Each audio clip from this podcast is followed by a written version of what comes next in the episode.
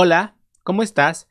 Mi nombre es Vladimir Secua y a lo largo de cinco programas voy a darte una serie de tips, de sugerencias que espero puedan brindarte claridad y ayudarte en este camino que inicias en la producción teatral. Recibe la más cordial bienvenida, ponte cómodo, ponte cómoda y vamos a arrancar.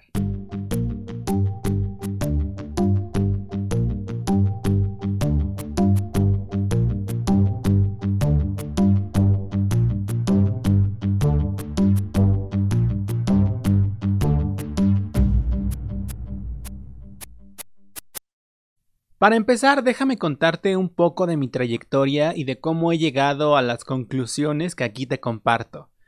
Desde niño tuve una afinidad artística con la danza, la música, el circo y claramente el teatro. Llevo prácticamente 25 años siendo espectador y por supuesto esto ha marcado referentes en cómo y desde dónde observo los espectáculos. Durante mi educación básica tuve la oportunidad de llevar clases de danza, música y teatro que también nutrieron mi experiencia.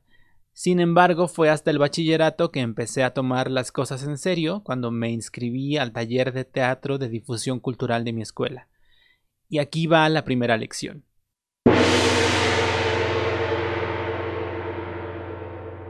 Siempre da lo mejor de ti. Uno no sabe para quién trabaja. No sabes quién va a ver tu trabajo, no sabes si alguien podría interesarse en ti como colaboradora, en ti como colaborador, porque vio tu nombre en un programa de mano o porque alguien le platicó de ti. Haz todo de la mejor manera posible y tu trabajo va a repercutir. Te va a abrir puertas, te va a permitir crecer, vas a poder cobrar mejor. Nunca subestimes un trabajo, nunca minimices un proyecto por más chiquito e insignificante que parezca. ¿Por qué te digo esto? Vuelvo brevemente a mi historia.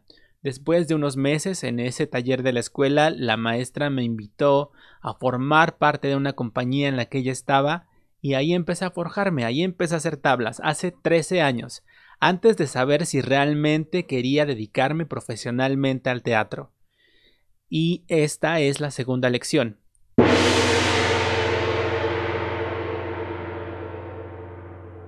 Empieza a generar experiencia cuanto antes. Si cursaste estudios formales de teatro, qué bonita la teoría, felicidades. Si has leído libros de producción, qué bonita la literatura, muy bien. Pero lo más importante es que entres a accionar cuanto antes, que te ensucies las manos y que empieces a vivir la vida real, que comiences a hacer trayectoria, que comiences a hacer currículum, que te des a conocer. Es vital que extiendas tus redes de contactos más allá de tus compañeros de carrera. Aquí voy a abrir un pequeño paréntesis. Siendo jóvenes, inexpertos, de pronto surge la duda de cómo empiezo, si nadie me conoce, no tengo experiencia, a quién me acerco. Y yo te digo, a quien tú quieras. Seguramente hay alguna compañía, alguna empresa a la que sigues, con la que te sientes identificado, algún productor, productora, diseñador, diseñadora, director o directora al que admires. Acércate a él, acércate a ella. Mándale un mail, espérale saliendo de una función y planteale tu inquietud.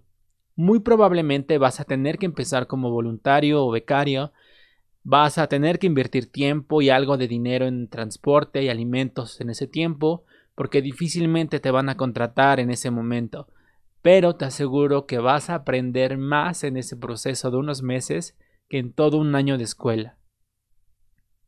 Otro inciso del paréntesis, si cursaste estudios profesionales, invierte el tiempo de tu servicio social ejerciendo la profesión en una compañía de verdad.